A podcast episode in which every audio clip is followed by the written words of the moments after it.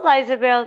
Olá, Alexandra. Estou mesmo contente com o tema que vamos falar, eh, que vamos falar hoje, porque às vezes eh, falamos aqui no, no nosso, no nossas, nas nossas conversas ehm, de, de, temas menos falados e que, e que nós, sei lá, tentamos dar o nosso contributo para desmistificar.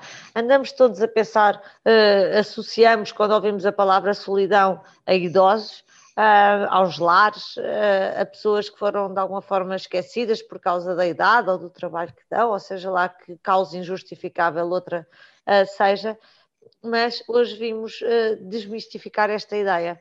Em 2019 fez-se um inquérito pelo YouGov e um em cada cinco millennials, portanto que nasceram eh, entre 1981 e perto dos anos 2000, um em cada cinco eh, destas pessoas eh, diz que não tem quaisquer amigos nos Estados Unidos. No ano anterior, o Instituto de Estatísticas do Reino Unido, para não acharmos que isto é só um problema nos Estados Unidos e que não é comparável, descobriu que 10% dos britânicos entre os 16 e os 24 anos diziam sentir-se frequentemente ou sempre solitários, comparado, aliás, com só 3% nos acima dos 65 anos.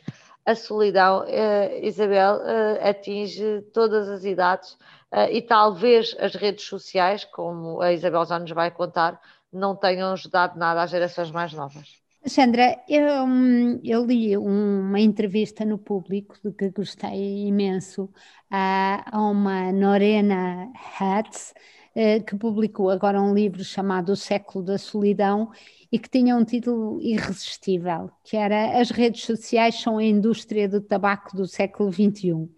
Um, eu achei, achei esta ideia, esta dependência, não é? Esta ideia da dependência da pessoa que tinha que ter sempre um cigarro na mão e agora tem que ter um telemóvel na mão, se calhar é um bocadinho o mesmo gesto, se calhar está lá ligado no cérebro. E nesta entrevista, um, esta, esta senhora disse que, foi, que se sentiu muito, ou foi alertada para este problema, exatamente porque, como professora universitária, sentia que havia cada vez mais alunos que se aproximavam dela e lhe confessavam que se sentiam isolados.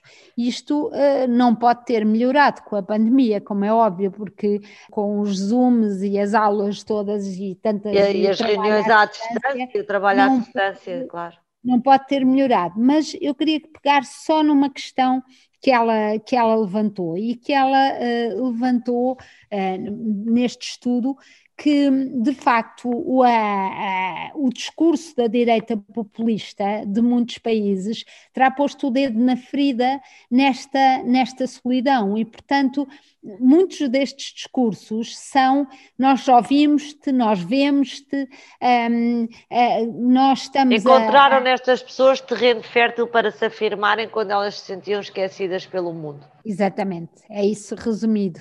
E de facto eu acho que um, que realmente estas pessoas que se sentem mais isoladas são conquistadas facilmente por um discurso um, mais fanático, mais, mais fechado. Mais irrefletido. É, e depois eu acho que ainda há uh, essa, essa frase que, que a Isabel dizia há pouco, das redes sociais são a indústria do tabaco do século XXI, as redes sociais ainda trazem uma coisa pior, porque rapidamente se percebeu que, que, que, o tabaco só trazia uh, malefícios, só fazia mal, não, não, fazia bem.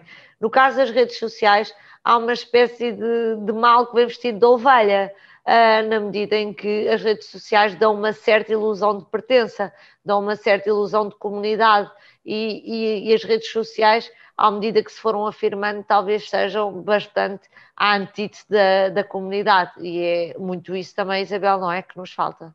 Pois, mas uh, eu acho que depois é na, na questão das soluções uh, que, que depois toda a gente tropeça, não é? Uh, apesar de tudo, nós não podemos ter em relação a, a, a, se calhar à indústria das redes, à indústria da internet, à indústria. Claro, a mesma postura que tivemos em relação às tabaceiras, claro. Tivemos a do tabaco, sendo que ainda precisamos de perceber se o efeito um, de tantas campanhas e de tanto dinheiro gasto em campanhas teve de facto o efeito que as pessoas desejavam. E eu aqui acho que depois quando nós, e, e, na entrevista mais para a frente, esta senhora acaba por dizer que isto é um bocadinho uma responsabilidade do governo e das legislações, e eu desconfio sempre um bocadinho disso. Acho que hum, tem que começar por nós e tem que passar por nós, e somos nós e, e as nossas redes presenciais que vão ser capazes de, de resgatar estas mostrar o benefício da presença em detrimento da distância. Sim, embora, embora seja verdade que uh, criar infraestruturas de comunidade, aí é um investimento que tem que ser autárquico e tem que ser público. E... Ah, Isabel, mas acharmos que são as leis que nos resolvem os problemas de comportamento é uma visão muito ingênua. Parece aqueles pais para, para compensar os sentimentos de culpa de não estarem ao pé dos filhos pagam mais e mais atividades diria que as culturas e mentalidades não se mudam com a lei.